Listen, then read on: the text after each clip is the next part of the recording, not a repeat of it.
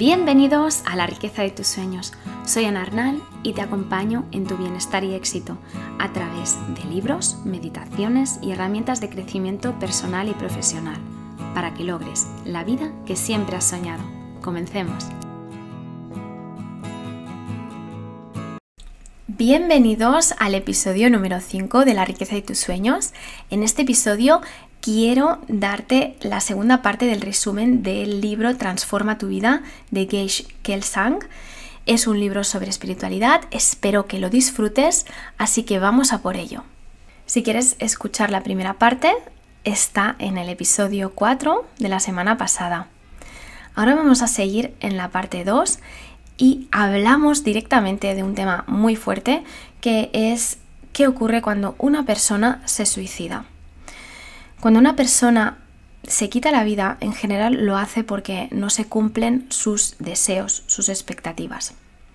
La estimación propia de la que habla este libro es que eh, lo que ocurre es que esta persona cree que sus deseos son lo más importante. Y esto se llama egoísmo. Es decir, egoísmo viene de ego. Por lo tanto, está totalmente colapsada por el ego. Además, yo quiero añadir el hecho de que cuando nos identificamos con nuestros objetivos, perdemos totalmente nuestra esencia, no, no tenemos claros los valores, por lo tanto siempre recomiendo identificarse con los valores, con las intenciones y no con los objetivos.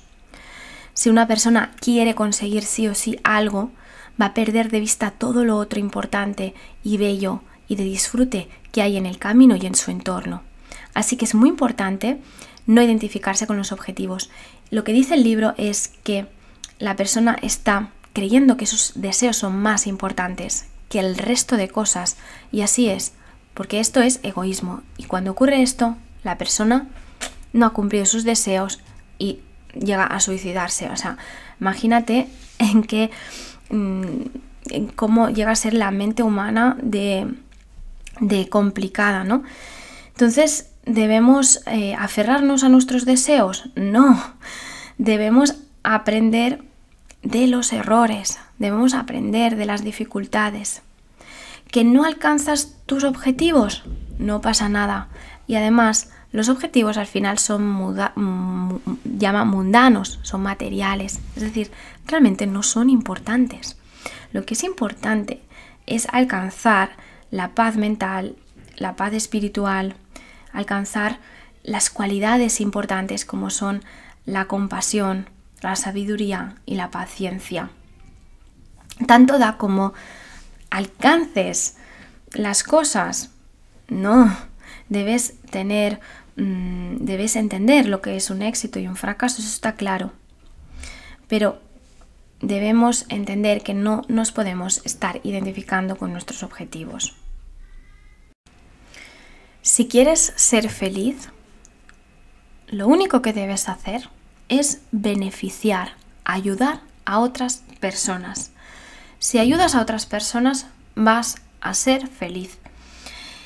Lo que nos hace infelices no son las otras personas, no es culpar a otras personas, sino es esta actitud mental, este, estos pensamientos limitantes que tenemos las acciones de otras personas no, no, nos mm, perjudican en realidad, solo nos van a perjudicar o nos van a afectar si reaccionamos ante estas acciones de manera incorrecta.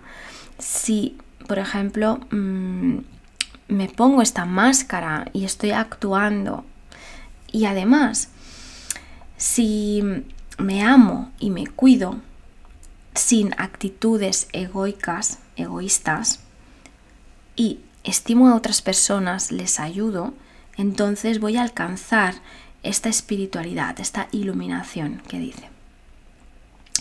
El amor puro e incondicional nunca causa sufrimiento, siempre da paz y alegría. Por lo tanto, controla tu egoísmo, que es el origen real de la ansiedad, de las preocupaciones y de los problemas. ¿Cómo podemos eliminar esta estimación propia? Primero es decidir eliminarla. Es decidir a partir de ahora ya no voy a ser egoísta.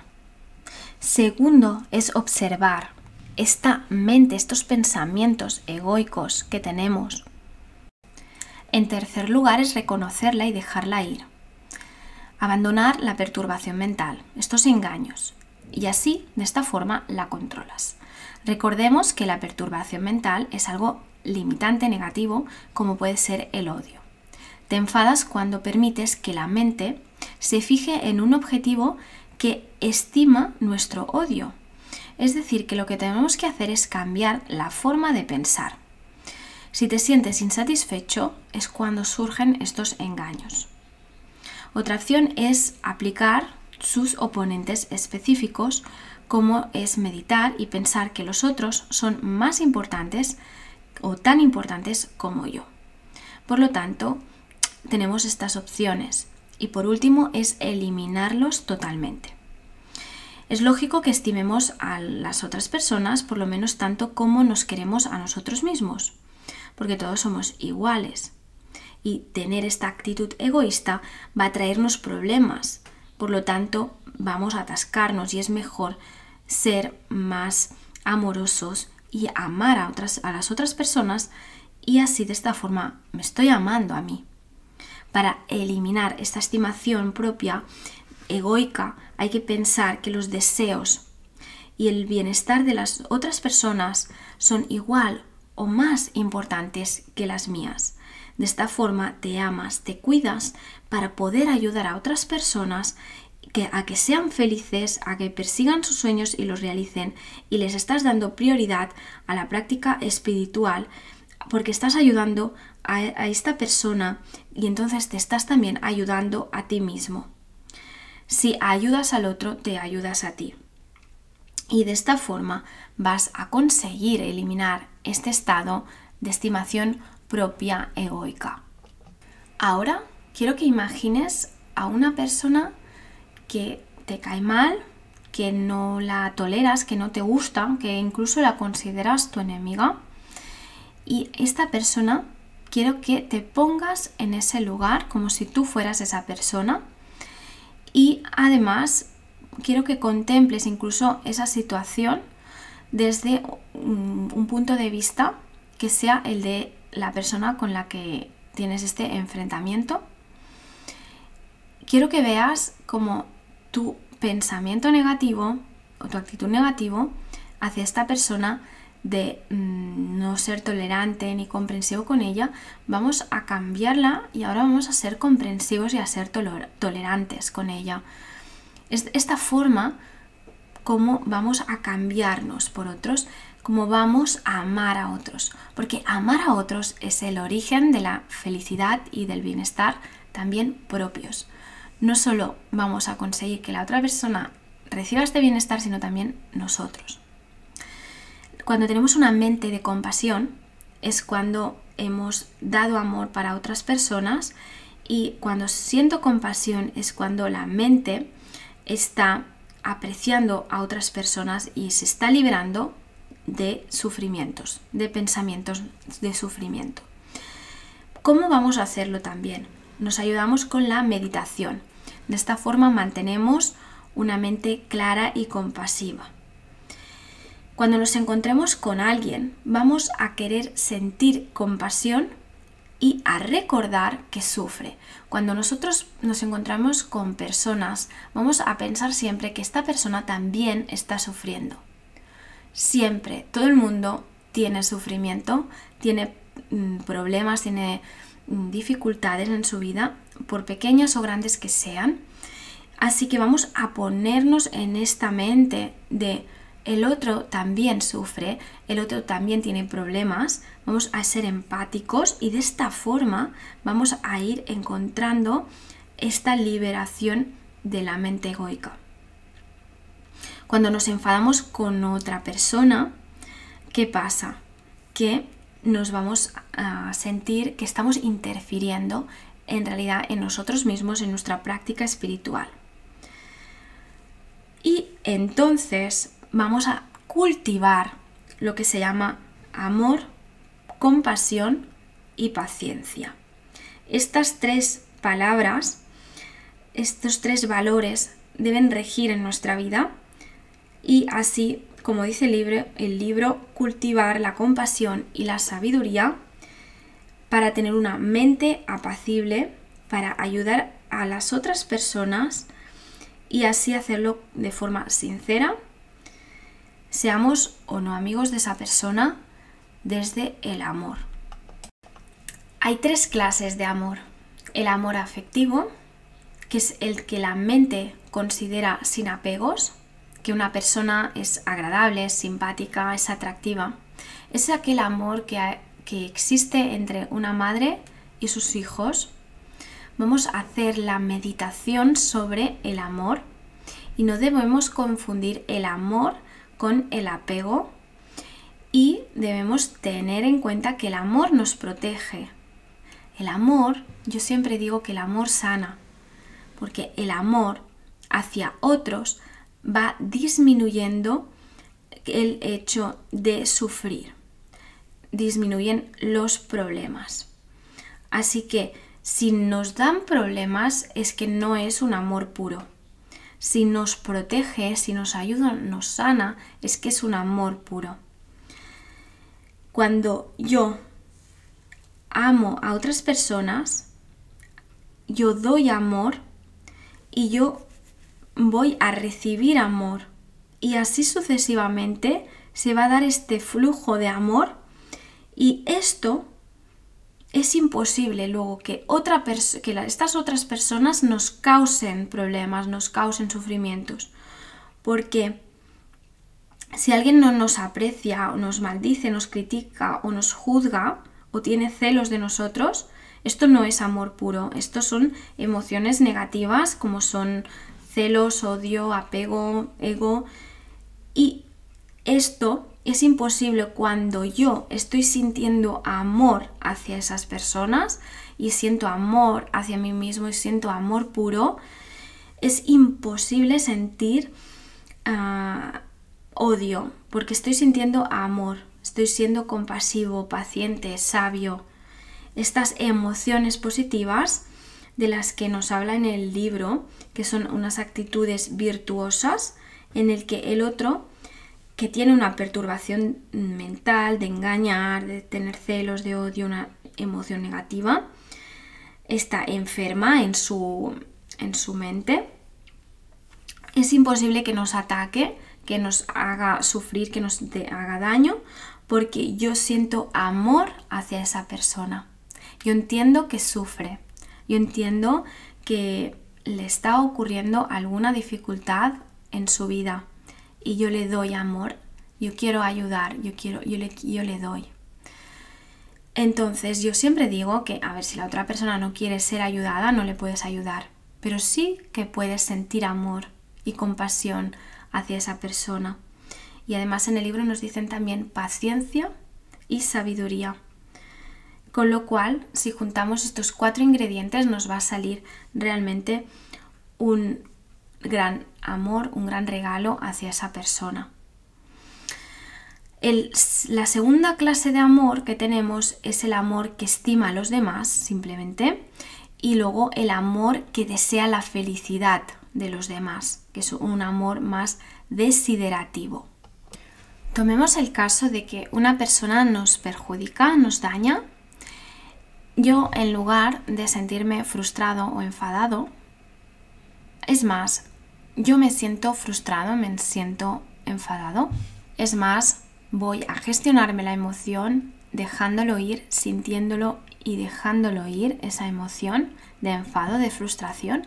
Y lo siguiente que hago es pensar, cambio mi pensamiento, pienso que la otra persona es mi guía espiritual. Es decir, que cambio y en lugar de sentir odio hacia esa persona porque me siento frustrado, me, ha hecho enfadar, lo que hago es darle las gracias. Gracias, gracias. Eh, porque la otra persona en el fondo te está enseñando. Es lo que llamamos también la ley del espejo, que en otro episodio quiero hablaros. Quiero hablaros sobre la ley del espejo porque es súper interesante. Te muestra algo de ti que tú no ves. Entonces es súper interesante eh, el libro también de la ley del espejo. Y bueno, pues lo, seguimos, lo que nos dice es que la ley del karma es la oportunidad que te dan las otras personas también para purificarte. Así que lo primero que voy a hacer cuando alguien me daña es reconocerlo. Y si la otra persona me está perjudicando porque le he hecho algo indebido, por ejemplo, yo le he dañado también o le he perjudicado, lo que sea, en el pasado, o también puede ser que la otra persona me traiciona, porque yo también mm, en otras vidas lo traicioné. Puede ser que esté arrastrando algo de vidas anteriores, incluso no solo del pasado, puede ser de, de vidas anteriores. Entonces, lo que voy a hacer es, voy a seguir y me voy a abstener de cometer acciones perjudiciales. Y en lugar de cometer esta acción perjudicial, lo que hago es pensar, esta persona me está ayudando a ver lo que yo no veo, esta persona es mi espejo y qué es lo que tiene que ver conmigo. A lo mejor tiene algo que ver conmigo o no. A lo mejor no tiene nada que ver conmigo ahora en esta vida, de forma consciente, pero puede que sí que tenga que ver conmigo de otra vida, de forma inconsciente. Por lo tanto, sí o sí esta persona me está ayudando a practicar pues a ser más tolerante, a ser más paciente, alguna virtud de las que hemos ido nombrando en este episodio, pues para progresar en el camino espiritual.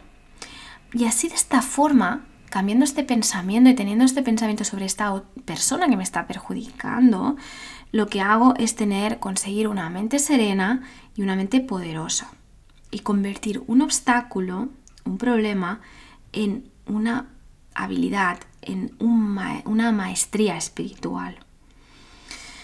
Si yo soy una persona que no tiene ego, algo de ego sí, porque necesitamos un mínimo de, ego, pero imagínate que estoy libre de ego, que acepto la derrota, que ofrezco la victoria. ¿Cómo lo voy a hacer? Nos encontramos en una situación difícil, dolorosa, que otra persona me está insultando, me está perjudicando, se está enfadando conmigo, etc. Entonces yo lo que voy a hacer es voy a abrir mi corazón, voy a amarlo, voy a amar a esa persona como primero la acepto con todo mi amor, con toda mi compasión. En, en toda mi intención de amarla y no de vengarme de esa persona, entonces, si hago esto y en lugar de sufrir, hago, tengo paciencia, acepto esta dificultad, me mantengo en una mente serena y estable y respondo de una manera constructiva y asertiva, sin enfadarme, sin deprimirme, etc. Entonces llega un momento que llega la claridad mental, la paz mental, porque yo estoy en esa paz mental, porque he cambiado mi pensamiento. Si una persona me hace sufrir, en realidad no es el problema de esa persona, sino que es mi problema. Yo estoy permitiendo que me, me duela. En segundo lugar, si esa persona ha llegado en mi vida y me está insultando, me está perjudicando, voy a pensar voy a cambiar el pensamiento y en lugar de reaccionar voy a pararme y voy a reconocer que eso está en mí, ya sea por ley del espejo, porque en, esta vida hace unos días, unos años o hoy ha, hecho algo a alguien, he insultado a alguien o mm, me he hablado mal o he hablado mal de alguien, por ejemplo, entonces es ley del espejo, esto me está volviendo a mí por este motivo. O en tercer lugar puede ser, como dice el libro, que sea porque viene de vidas pasadas, es decir, que esta situación es mi karma negativo de otras vidas.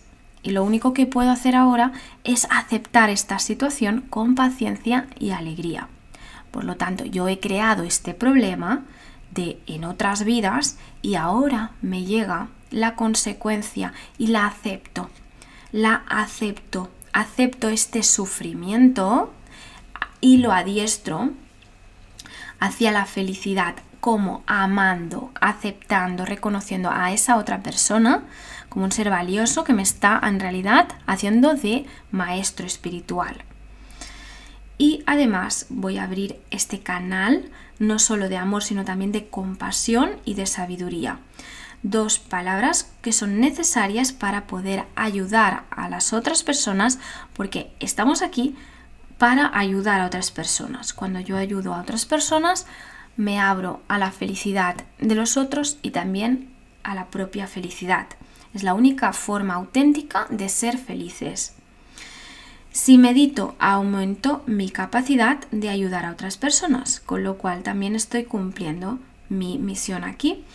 Y además, impedir que otros me hagan daño es solo si así beneficio a otras personas. Si no, no, es como que debo Em, permitir que fluya porque así sano mi karma, mi dharma de vidas anteriores. Y de esta forma, si yo sano mi karma negativo de otras vidas, voy a seguir andando en mi camino espiritual. No reacciono, sino que acepto con este pensamiento de mente apacible, de encontrar soluciones, Mm, de, decir de forma constructiva siempre. Y aceptando los problemas sin enfadarnos y sin deprimirnos. Personalmente a mí me funciona muy bien la meditación, por ejemplo meditar por la mañana unos 20 minutos y por la tarde otros 20 minutos. A veces no tengo tiempo de hacerlo dos veces al día, pero al menos una vez al día, cinco minutos o 20 minutos, es genial poder concentrarse en uno mismo, cerrar los ojos y concentrar en esa respiración toda tu intención y así de esta forma empezar a meditar cada día. Este episodio se ha terminado. Recuerda, para conseguir tus objetivos, primero define lo que quieres, segundo planifica con estrategia y tercero actúa, porque sin acción no hay transformación. Después de cada problema siempre hay una solución y un aprendizaje. No olvides de suscribirte para no perderte el contenido del episodio. Y si quieres saber más, visita www.anarnal.com. ¡Hasta la próxima!